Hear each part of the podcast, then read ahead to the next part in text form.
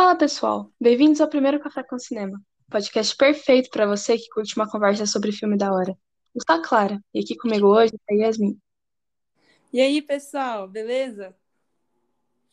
Hoje a gente vai conversar sobre o filme Parasita, que estava bem famoso em 2019 e 2020 e faz sucesso até hoje. O filme foi vencedor de quatro prêmios e foi indicado a dois no Oscar de 2020. Com a mais prestigiada premiação do cinema mundialmente, merecidamente, com o melhor filme, com o melhor diretor, melhor roteiro e o melhor filme estrangeiro. Sim, o filme surpreende desde o começo, porque é um longa-metragem totalmente falado em seu idioma original, que é o coreano. Sim, isso aí pode até parecer um simples detalhe, né? Mas, de acordo uhum. com as pesquisas que fizemos, é, nenhum site cita que o idioma falado no filme era coreano. Eles apenas descrevem o filme como o primeiro filme premiado não falado na língua inglesa, ou até mesmo o primeiro filme, o primeiro filme estrangeiro premiado sendo falado em outro idioma. O nome do outro idioma é, na maioria das vezes, meio que ocultado, né? Porque Sim. o idioma original é simbolicamente apagado, né? Quando é insistentemente não mencionado. Esse apagamento, ele também tem a ver com a temática do filme, que fala em desigualdade. O apagamento é um sintoma da dominação de uns sobre os outros, sejam indivíduos, países, idiomas ou culturas. A cultura oriental, aquela cultura considerada exótica, que tem o Ocidente como parâmetro. É, e no filme, o coreano é um idioma cujo nome não é citado, né? Porque uhum. ele foi definido como idioma que não é a língua inglesa e sendo o inglês ficando conhecido como idioma normalmente falado nos filmes. E o coreano é o idioma exótico, né? Aquele lá, o outro, o que não é normal. Uhum. Isso é uma definição que também se confunde, né, com uma autoridade, né? Uma autoridade que no mundo do cinema pertence ao idioma inglês. Sim. Bom, agora vamos para a sinopse do filme. O filme, é, ele conta a história de uma família pobre que mora num porão apertado, sujo, e todos os membros da família estão desempregados. Mas, a partir de um acontecimento, todos eles conseguem um trabalho nessa casa de uma família burguesa, que é uma casa bonita, grande, espaçosa.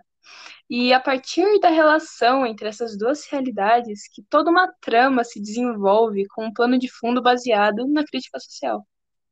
É, sim. E a desigualdade social na Coreia do Sul, ela é mostrada como um drama, né, com umas pitadas de um humor, de um humor ácido, né, com umas mensagens subliminares, que faz o telespectador rir e meio que refletir também, né, ao mesmo tempo. Sim, tem uma cena que eu achei bem interessante, que foi quando eles tiveram que se arrastar no chão realmente sendo comparados a parasitas. Eu não sei se isso foi proposital, mas acho que foi bem interessante. Mas, bom, sim, as sim. casas das duas famílias se mostram simbolicamente muito importantes na composição da narrativa. A descrição das mesmas é fundamental para entender a dinâmica do filme, sabe? Sim, sim. E na questão da sociologia também, a casa pode ser tratada como um fato social total, né? Por por ser onde se estabelecem as primeiras relações de poder, relações econômicas, modos de uhum. vida e relações familiares, né? E, e é na casa que nascem os laços de parentesco, a primeira coletividade, onde se dão as vivências compartilhadas, é, onde as primeiras relações sociais se estabelecem e onde se dá um reconhecimento, né, como uma família, com uma, uhum. com uma proteção mútua, uma união e uma colaboração até, né? Sim. E existem muitas maneiras de pensar sobre a casa e elas podem ser discutidas de inúmeras perspectivas, né? Mas, acima de tudo, a casa é um local das vivências concretas e é assim que o filme se desenvolve narrando as casas dessas famílias. Sim, a arquitetura das casas ela foi usada para revelar os modos de vida, evidenciando uma oposição entre o qualitativo e o quantitativo, a casa da proletária família, uh, desculpa a minha pronúncia, Kitaik, é um tipo de porão intermediário entre o solo e o subsolo, com pouco espaço para movimentação, um pouco ventilado, que não recebe a luz do sol. e a janela fica na altura da rua, onde muita gente urina. Nossa, meu Deus, imagina, né? Nossa, Que situação. É, e isso é o contrário, né, da família burguesa, né, a família Park, que Sim. tem uma casa projetada por arquitetos, ela é muito espaçosa, com jardins lindos e bem cuidados, com amplas janelas e poucos móveis. E é a partir dessa relação, né, de oposição entre as condições de moradia, que foi representada pelas casas, que as classes sociais opostas são mostradas, né, em diversas situações, muitas vezes caricatas, né? E o espaço expressa muito e reproduz as relações sociais e o nosso lugar no mundo. Você até se sente bem quando a cena vai para casa dos Pike, não é? Sim, sim, O filme, ele usa o ambiente dessas casas para mostrar como que a gente vive de forma diferente em relação à classe social. E foi muito assertivo quando escolheu essa orientação para contar essa história. nossa, foi mesmo, né? Uhum. Além da casa, né, tem muitas dimensões da vida social que são retratadas no filme. A realidade, né, dos subempregos e da precarização do trabalho mostra o tempo todo. E a exploração da força do trabalho no capitalismo expõe as relações sociais que se estabelecem a partir do trabalho e como essas relações produzem e reproduzem diferenças entre populações. Sim, as situações elas são muito representativas e às vezes elas são apresentadas até de forma de propósito, assim, exageradas. Porém, sem perder o caráter profundamente real. Uma delas é o trabalho que a família Kitaik realiza em casa para conseguir alguma renda. Eles montam caixas de delivery para entrega de pizza e recebem o pagamento de acordo com a produção. São muitas caixas na casa deles, eles ganham pouquíssimo dinheiro. Nossa, eu imagino, né, um, um trabalho desse. Isso é uma situação de trabalho que exempli- exemplifica bem, né, o áudio da precarização. É, Sim, trabalhadores que fazem as, as, as suas atividades laborais nas suas próprias casas, tipo, num ambiente não muito adequado, sem limite de horário, sem ajuda de custo, sem ter nenhum direito social e sem contrato de trabalho, né, recebendo sob demanda, né? É, eles fazem qualquer coisa para ganhar um dinheirinho, para ter comida É, até. E no Brasil, assim como várias partes do mundo, estamos vivendo uma situação política, econômica, social em que se nega a luta de classes. Karl Marx, que ele foi um cara lá de 1818, nasceu nessa época e morreu em 80 1883, ele foi um grande teólogo na luta de classes. Tem sido fortemente combatido no Brasil por conta de um suposto marxismo cultural que estaria sendo implementado pela esquerda nas escolas e universidades, sustentando uma ideia de luta de classes que, segundo alguns, não existe. Um discurso que defende que Marx e sua teoria de luta de classes são uma das causas da polarização da sociedade. Ou seja, estaria errado, pois não existem classes sociais. Logo, não há luta entre classes que não existem. No filme, a luta de classes é clara.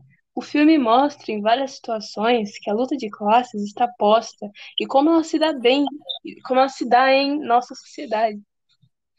sim, é. E o comportamento das famílias, né, mostra a contraposição né, entre a riqueza e a pobreza. E com isso, é, mostra os riscos que são absurdamente, que os ricos são absurdamente alienados e demonstram quase total desinteresse né, em observar o mundo em sua volta. E os Uhum. pobres, em contraposição, desenvolvem habilidades e malandragens ingênuas né, na busca de oportunidades para sobreviver né, e tentar ascender socialmente. Sim, E as situações são tão surreais que somente dão resultado por puro golpe de sorte. E essas situações são retratadas de uma forma bem teatral, né? Em certa medida exagerada. Uhum. É um bom momento disso daí, um exemplo, é quando a família Kitek bola um, um plano para que toda a sua família consiga trabalhar na casa da ingênua família Park. Através da narrativa do filme, nós vemos uma forma de olhar as questões socio sociológicas pela dimensão espacial. Outra abordagem importante se refere ao território que é construído pelas circunstâncias e demandas sociais. A expansão espacial na cidade sobre áreas que tinham outros usos vem trazendo uma ideia de avanço e re ressignificação dos espaços. Espaços estes que interferem e comprometem a manutenção da vida e contribuem para a perpetuação de condições sociais precárias. A casa porão da família Kitaik está numa área densamente povoada, mostrando o crescimento desordenado e desproporcional, a falta de investimento público e a ausência de políticas habitacionais. Lá tem quase nenhum, nenhuma higiene. Nossa. E, pessoal, é, isso só mostra né, como as pessoas são afetadas né, pelos sintomas do sistema capitalista, que prevê o empobrecimento de muitos e a acumulação de riqueza por poucos. Os processos econômicos e os processos vividos se misturam, é, criando modos de viver e de morrer, levando as esperanças humanas ao no limite do insuportável. Numa das cenas que mais marcam o filme, o pai da família Taek, depois de ter a casa invadida pelas águas de uma forte chuva, o que eu achei até bem parecido com São Paulo, se vendo, é verdade. se vendo repentinamente sem casa e sem seus poucos bens, conversa com o filho sobre a dificuldade de se fazer planos diante das incertezas da vida. A proletária é a curto prazo, tudo pode mudar de uma hora para outra.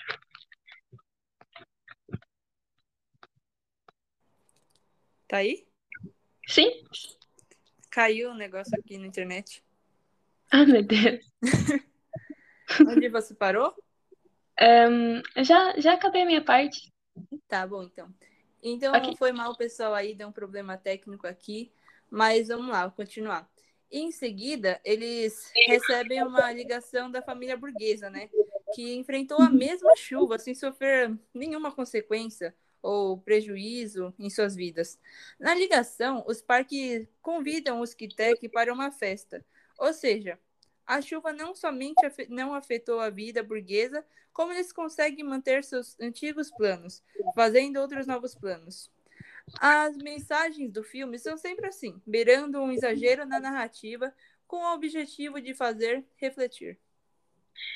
O filme, ele contém um texto carregado de sentidos construídos socialmente, que retrata a luta de, de classes, baseada numa desigualdade social extrema, onde a ascensão social é uma ilusão.